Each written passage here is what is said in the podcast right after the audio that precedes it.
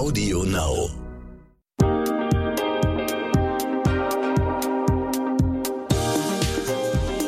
Herzlich willkommen zu einer neuen Folge von What the Finance. Ich bin eure Host Sabrina Markgraf und ich freue mich sehr, dass ihr wieder mit dabei seid. Hallo Sabrina, wir starten heute in einen Zweiteiler. Es wird rund ums Thema Immobilien gehen und das braucht ein bisschen Zeit, weil das ein sehr großes Thema ist. Zunächst aber erstmal ein paar Fakten von dir. Die EZB hat im Juli erstmals seit 2011 die Leitzinsen erhöht. Die wirken sich zum Beispiel auf das Sparbuch aus, das heißt, da könnte es bald wieder Minizinsen geben.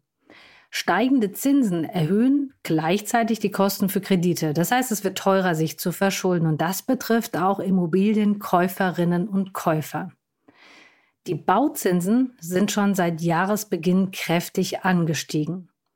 Deshalb gehen wir der Frage nach, ob die Zeit günstiger Immobilienkredite vorbei ist und was das für die Immobilienpreise heißt. Einige sprechen ja jetzt schon von einer Trendwende am Immobilienmarkt und deshalb ein Special, eine Doppelfolge zu dem Thema. Genau, heute geht es los mit der Leistbarkeit von Immobilien und im zweiten Teil wird es um die Immobilie als Altersvorsorge speziell für uns Frauen gehen. Da muss sich deine Expertin also sowohl in Sachen Finanzen als auch auf dem Immobilienmarkt auskennen. Mit wem sprichst du? Ganz genau. Meine Gesprächspartnerin ist Mirjam Mohr. Sie ist Vorständin bei der Interhyp AG. Vielleicht kennen viele, die Interhyp ist Deutschlands größter Vermittler von Baufinanzierungen.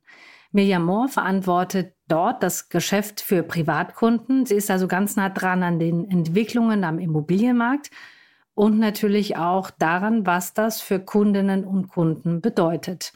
Und ich sage, hallo Mirjam, schön, dass du dir Zeit für unser Gespräch nimmst. Herzlichen Dank, Sabrina. Ich freue mich, dass ich heute hier sein kann. Mirjam, was ist denn das Schöne und Spannende an Immobilien?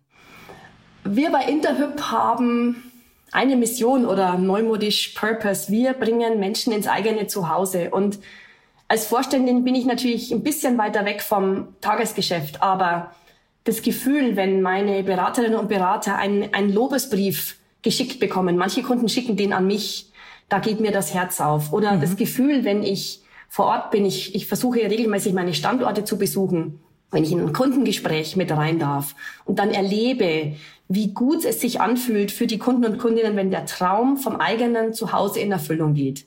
Das ist eine echte Bereicherung und dafür stehe ich jeden Morgen gern auf. Also Immobilien sind auch was sehr Emotionales. Wir sprechen auch drüber im Laufe dieser Folgen.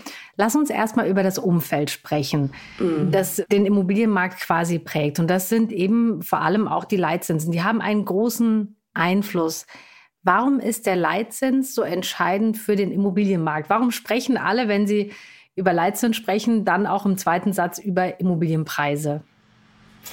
Ähm, der Leitzins ist natürlich eine Richtung und ist ein, ein Haupt-KPI oder ein Hauptindiz für die Geldpolitik der Europäischen Zentralbank. Wenn man, wenn man genau reinschaut, wie die Mechanik einer, einer Baufinanzierung ist und wie der Baufinanzierungszins zustande kommt, dann hängt der weniger vom Leitzins direkt ab, als eher von den Renditen von langfristigen Anleihen, weil ja auch eine Baufinanzierung eher ein langfristiges ähm, Projekt ist. Und wenn ich über, über langfristige Pfandbriefe zum Beispiel oder Bundesanleihen spreche, dann bilden die ja sozusagen die Erwartung an Inflation, an Konjunktur, an die zukünftige Geldpolitik ab. Und da schließt sich dann wieder der Kreis zur EZB, die ja die Richtung vorgibt, äh, wenn es um Geldpolitik und ganz aktuell natürlich Inflationsbekämpfung geht. Die niedrigen Zinsen, das äh, heißt es ja immer, haben in den vergangenen Jahren zu einem ja, Immobilienboom geführt und eben zu stark steigenden Preisen. Wird sich das jetzt ändern? Ähm, also man muss ein bisschen differenzieren, ähm, aber was, was schon richtig ist, in den letzten gerade zweieinhalb Jahren sind die Immobilienpreise deutlich nach oben gegangen ähm, und die Zinsen waren quasi auf einem historischen Tiefpunkt. Also bis Ende letzten Jahres haben viele Kunden und Kundinnen noch Baufinanzierungen für zehn Jahre Zinssicherheit mit einer Null vorm Komma bekommen. Ne? Mhm. Und das hat sicherlich auch zum Teil dazu geführt, dass Preise deutlich gestiegen sind. Im Jahr 2020 und im Jahr 2021 haben wir auf ganz Deutschland gesehen Immobilienpreissteigerungen von etwa 10 Prozent äh, gesehen, im ersten Quartal 2022 sogar 14 Prozent. Das ist sicherlich ein Teil des Zusammenhangs. Darüber hinaus darf man aber nicht vergessen, dass in Deutschland der bezahlbare, vernünftige Wohnraum knapp ist. Wir haben seit Jahren ein Ungleichgewicht zwischen Angebot hm. und Nachfrage, gerade in den Metropolen, gerade in den Ballungsräumen, wo die Jobs sind. Und das hat sicherlich auch dazu beigetragen, dass Preise, ne, Angebot und Nachfrage im Ungleichgewicht einfach gestiegen sind. Jetzt hast du gesagt, dass die Leitzinsen zum einen natürlich das beeinflussen, aber dass die Baufinanzierungen letztendlich viel teurer geworden sind. Also mhm. die Leitzinsen sind ja immer noch deutlich unter einem Prozent. Wie haben sich denn die Bauzinsen entwickelt in den letzten, ja muss man mhm. fast sagen, Monaten, oder? Da war eine unglaubliche Dynamik drin. Absolut. Also wenn man von Trendwende spricht, und das kann man tun bei den Bauzinsen, so hat die im Januar diesen Jahres begonnen und hat sich seitdem sozusagen deutlich beschleunigt. Wenn man auf Zahlen guckt, gestern war der Durchschnittspreis für zehnjährige Immobilienfinanzierung bei 3,1 Prozent. Die Zinsen sind also vom Januar, da waren sie bei 1 Prozent, aktuell auf über 3 Prozent, mhm. haben sich die mehr als verdreifacht und sind auch jetzt wieder auf einem Niveau, wo sie vor zehn Jahren waren. Also wir sehen diese längerfristige Tiefpreissituation, historisch niedrige Bauzinsen, die scheint wirklich zu einem Ende gekommen zu sein. Und der Hauptgrund ist ja natürlich die Inflation, die schon nach der Corona-Pandemie deutlich angestiegen ist aufgrund von zerbrochenen Lieferketten und was sich jetzt natürlich durch den schrecklichen Ukraine-Krieg nochmal deutlich verschärft hat. Ist es normal, dass Bauzinsen innerhalb so kurzer Zeit so stark steigen? Den äh, starken Anstieg, den wir in den ersten drei Monaten dieses Jahres gesehen haben, so schnell und so deutlich haben wir das noch nicht beobachtet. Das war wirklich ein Novum. Jetzt kommt ja noch dazu, also auf der einen Seite die steigenden Zinsen und Baufinanzierungen. Dann lese ich einmal, die Handwerker sind knapp. Dazu kommen noch die teuren Rohstoffe. All das mhm. spielt ja auch eine Rolle für den Immobilienmarkt. Also die Verfügbarkeit von Fachkräften und Rohstoffen. Mhm. Was macht denn das mit den Preisen?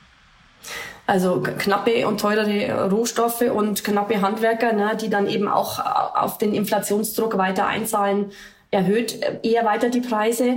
Und wenn man mal drauf guckt auf diese Gemengelage, die ja auch ein bisschen kurzfristig sehr volatil ist, weil man eben keine Glaskugel hat, weil natürlich Rezessionsängste, konjunkturelle Themen, Ukraine kriegt da alles einen Einfluss hat. Aber was wir aktuell sehen, ist, dass die Bauzinsen ne, zusammen mit den Immobilienpreisen beides deutlich gestiegen, die drücken auf Leistbarkeit von, von Immobilien. Und das heißt für viele Immobilieninteressierte, dass ähm, im Vergleich zum Jahresbeginn, ne, ganz konkret in Euros, die monatliche Rate schon auch mal um 500, 600 Euro teurer geworden ist. Das heißt, ich muss teilweise komplett neu kalkulieren. Ich muss mich auch teilweise von meinem Immobilienkauf erstmal verabschieden. Und das ist, das macht was mit Menschen. Ne? Und diese, diese Unsicherheit, wie geht's weiter? Wie entwickelt sich die Konjunktur? Kommt wieder Gas? Ist mein Job sicher? Das sind natürlich alles Ängste, die Menschen haben. Ähm, das führt schon dazu, dass, dass viele Menschen, die sich vielleicht noch leisten können, eine Immobilie zu kaufen, dass sie es gerade aber nicht tun. Wir haben kürzlich ausgerechnet, in, in Interhyp-Daten äh, gewühlt und geschaut, nur mal rein theoretisch, wenn, wenn wir Kunden nehmen, die letztes Jahr finanziert haben, was wäre denn deren Möglichkeit dieses Jahr noch eine Finanzierung zu bekommen unter mhm. diesen äh, Voraussetzungen, die wir gerade besprechen. Und da sind es immerhin 90 Prozent ungefähr, die weiterhin solide finanzieren könnten. Aber wir merken, dass viele Menschen momentan unsicher sind und erstmal das Immobilienprojekt auf Eis legen. Was macht das mit den Immobilienpreisen? Also auf der einen Seite eben diese stark treibenden Faktoren, auf der anderen Seite, wenn dann vielleicht weniger eine Immobilie nachfragen, könnte es ja auch sein, dass sich der Immobilienmarkt mal ein bisschen setzt. Das erwarten viele schon seit vielen Jahren, dass es sich mal setzt, mhm. dass es nie passiert. Könnte es jetzt so ein Kipppunkt sein? Also wir sehen so einen leichten Kipppunkt schon in unseren Zahlen. Ähm, wir sehen aktuell einen Ticken weniger Nachfrage.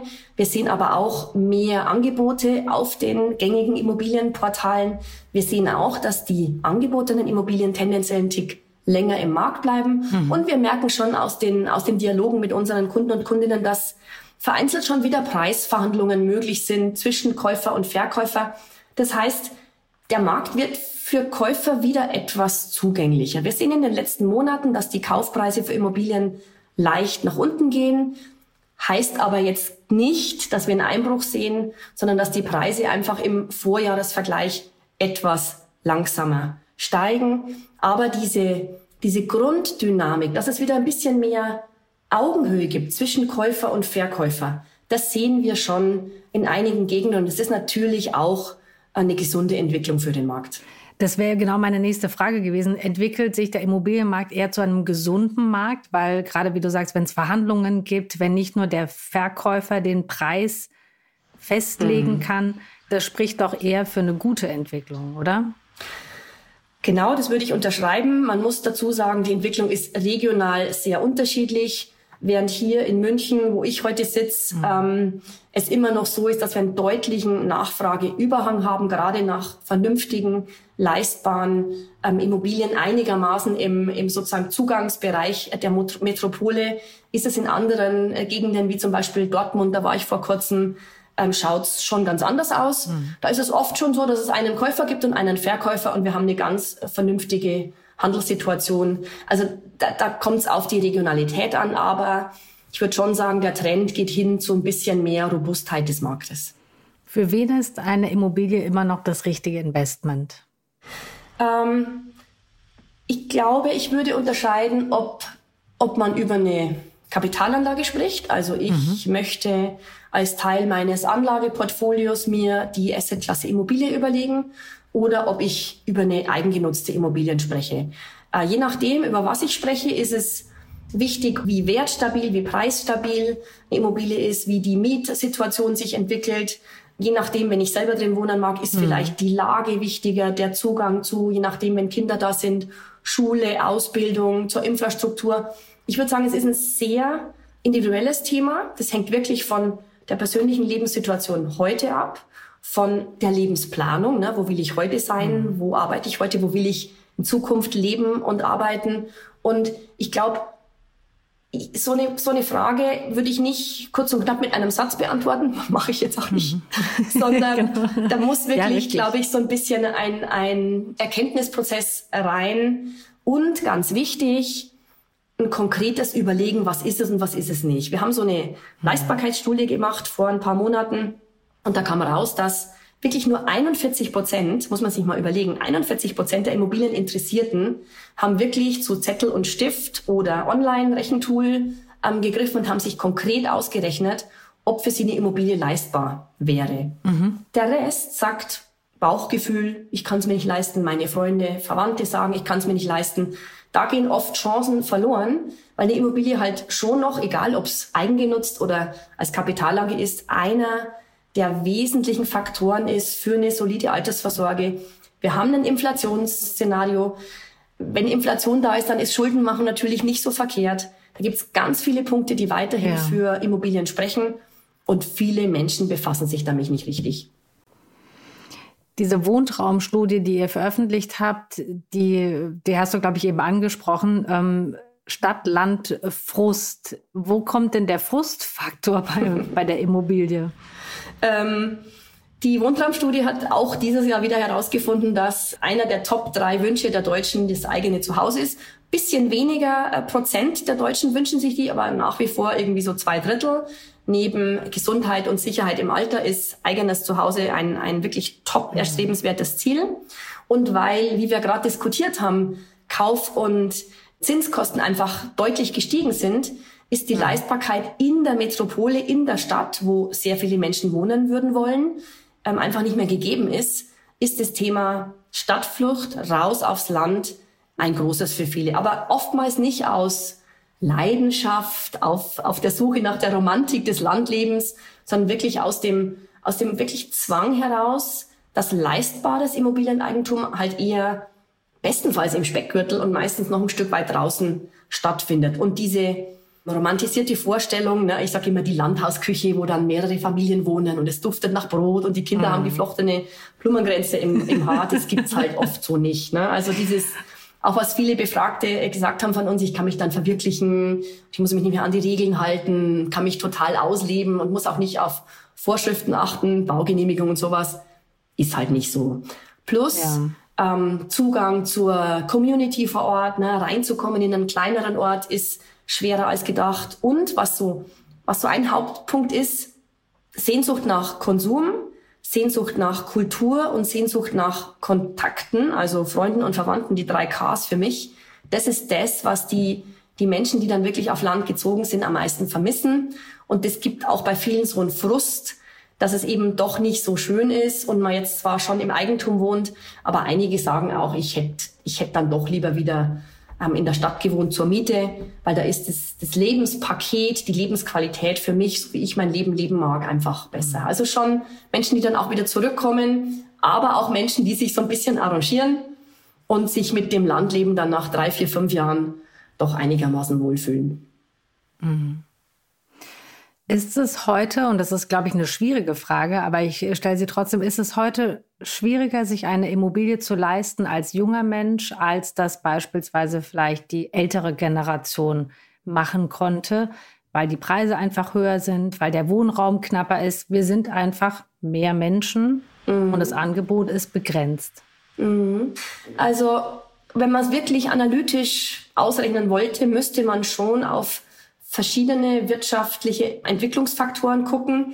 Denn ähm, es geht zum einen um die Bauzinsen, ja. Es geht aber auch um die Immobilienpreise. Die Bauzinsen sind jetzt gerade gestiegen auf drei Prozent. Die lagen 1997 zum Beispiel bei 6,5, 7 Prozent. 1982 mhm. lagen die Bauzinsen bei 10 Prozent. Also ganz andere Annuitäten, ne, Zins und Tilgung damals. Die Immobilienpreise waren damals günstiger, das wirkt dem entgegen, aber auch die Gehälter waren niedriger. Insofern müsste man wirklich die drei Faktoren jetzt mal nivellieren, auch Inflation rausrechnen und dann gucken, was es wirklich real ist. Aber was, was wir schon sagen können jetzt in der jüngeren Vergangenheit, ne, den letzten von mir aus äh, fünf bis zehn Jahren, da ist es momentan schon deutlich schwerer, da wo die Wunschregion ist und, und dann, wie du sagst, da wo die Menschen wohnen wollen, ähm, bezahlbares, leistbares, vernünftiges Eigentum zu bekommen, das ist ein Engpass. Wir wissen ja auch in Deutschland, na, die, die neue Regierung hat jetzt schon, Gott sei Dank, sich das Thema Wohneigentum zu Herzen genommen. Die 400.000 Wohnungen, die sind ja im Raum, dass man die schon bräuchte. Mhm. Bis jetzt gelingt's noch nicht, weil natürlich Lieferketten sind kaputt, Experten sind nicht da, die KfW hat ihre Förderung noch nicht so richtig im Griff. Da ist noch einiges zu tun, dass da, wo er gebraucht wird, auch wirklich der bezahlbare Wohnraum äh, wirklich entsteht. Sprechen wir mal über den positiven Fall. Ich habe eine Immobilie gefunden, die möchte ich kaufen. Mhm. Ich habe gute Chancen. Mhm. Wie finde ich denn jetzt eine gute Finanzierung? Ähm, wir bei Interhyp glauben an einen guten Marktüberblick. Deswegen empfehlen wir auf jeden Fall nicht, das erstbeste Angebot eines Darlehensgebers anzunehmen, sondern zu vergleichen. Macht man bei vielen anderen Dingen im Markt auch, ne? bei Reisen, bei Versicherungen sind oft Entscheidungen mit kleinerer Tragweite. Die Finanzierung ist für die meisten Menschen die eine große finanzielle Entscheidung im Leben und die sollten wir gut überlegt angehen. Es gibt bei Interhyp, aber auch bei anderen Vermittlern gibt's Zugriff auf vielen Kreditgebern. Wir haben über 500 Banken im Portfolio. Wir suchen daraus das Angebot aus, was zur Lebenssituation, zu den Bedürfnissen vom Kunden, von der Kundin am besten passt. Was ich darüber hinaus empfehle, ist, sich einen Berater, eine Beraterin zu suchen, der man vertraut. Na, bei Interhyp, wir haben 50-50 männliche, weibliche Berater, Beraterinnen. Da ist für jeden was dabei, weil es ist doch eine Sache, wo man dann vielleicht am Ende eine Empfehlung möchte von jemandem. Und dann sollte das Vertrauensverhältnis passen. Und nicht jeder ist so glücklich, dass er schon eine Immobilie gefunden hat und glaubt, gute Chancen zu haben. Auch vorher schon, vor der Immobiliensuche lohnt sich's, in die Finanzierungsplanung einzusteigen. Viele Märkte, na, München zum Beispiel, sind weiterhin angespannt. Da lohnt sich schon, wenn man sich frühzeitig vorbereitet, was kann ich mir leisten, welche Unterlagen brauche ich dann. Das lohnt sich alles rechtzeitig zu machen, weil dann weiß ich, in welchem Kaufpreissegment kann ich suchen. Ich spare mir auch die eine oder andere Enttäuschung ich kann schneller agieren. Und wenn ich gut vorbereitet bin, kriege ich im Zweifelsfall auch den Zuschlag vom Verkäufer. Also eigentlich eine gute Strategie, schon frühzeitig in die Finanzierung ähm, einzusteigen, gedanklich. Woran erkenne ich denn einen guten Finanzierungspartner oder Partnerin? Ist es immer der günstigste Anbieter?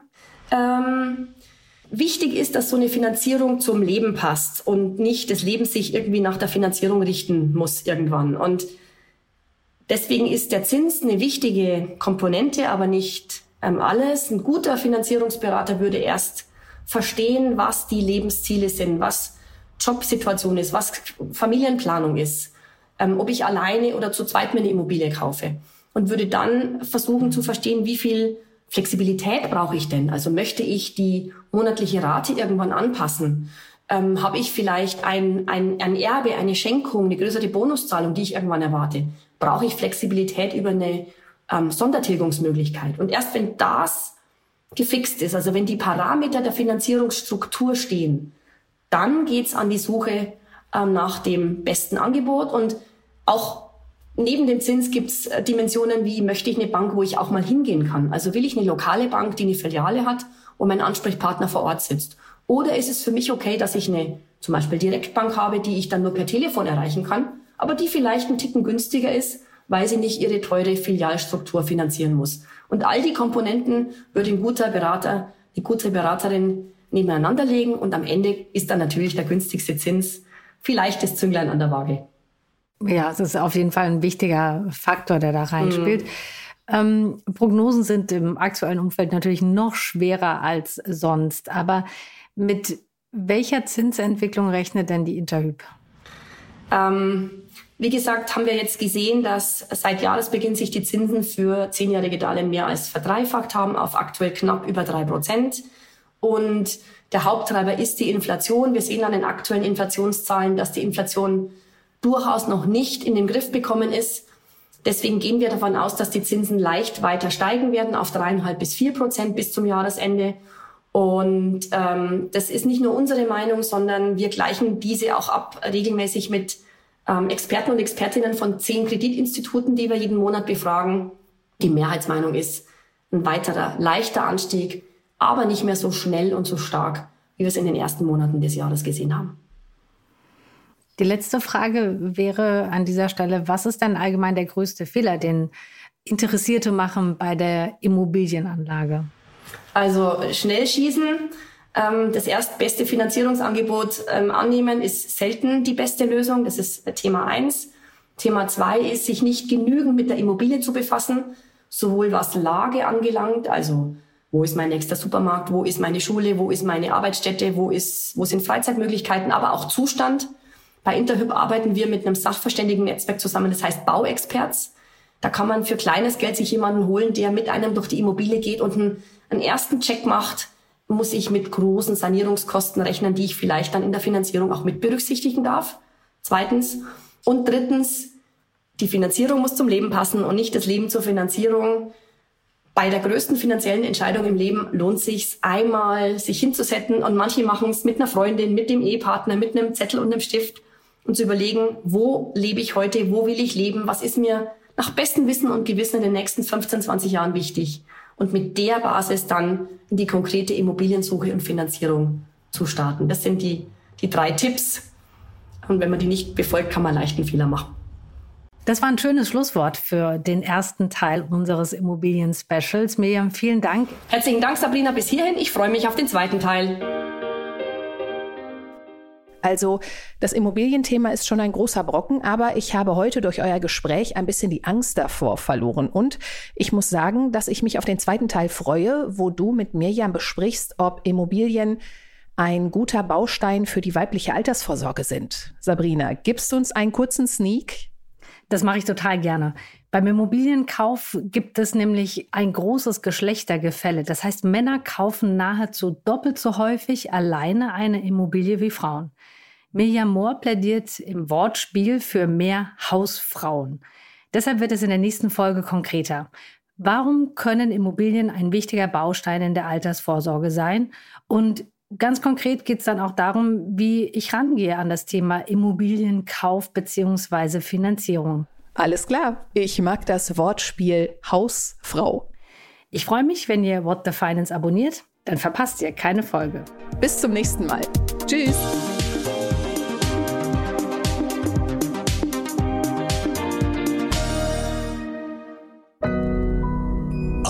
now.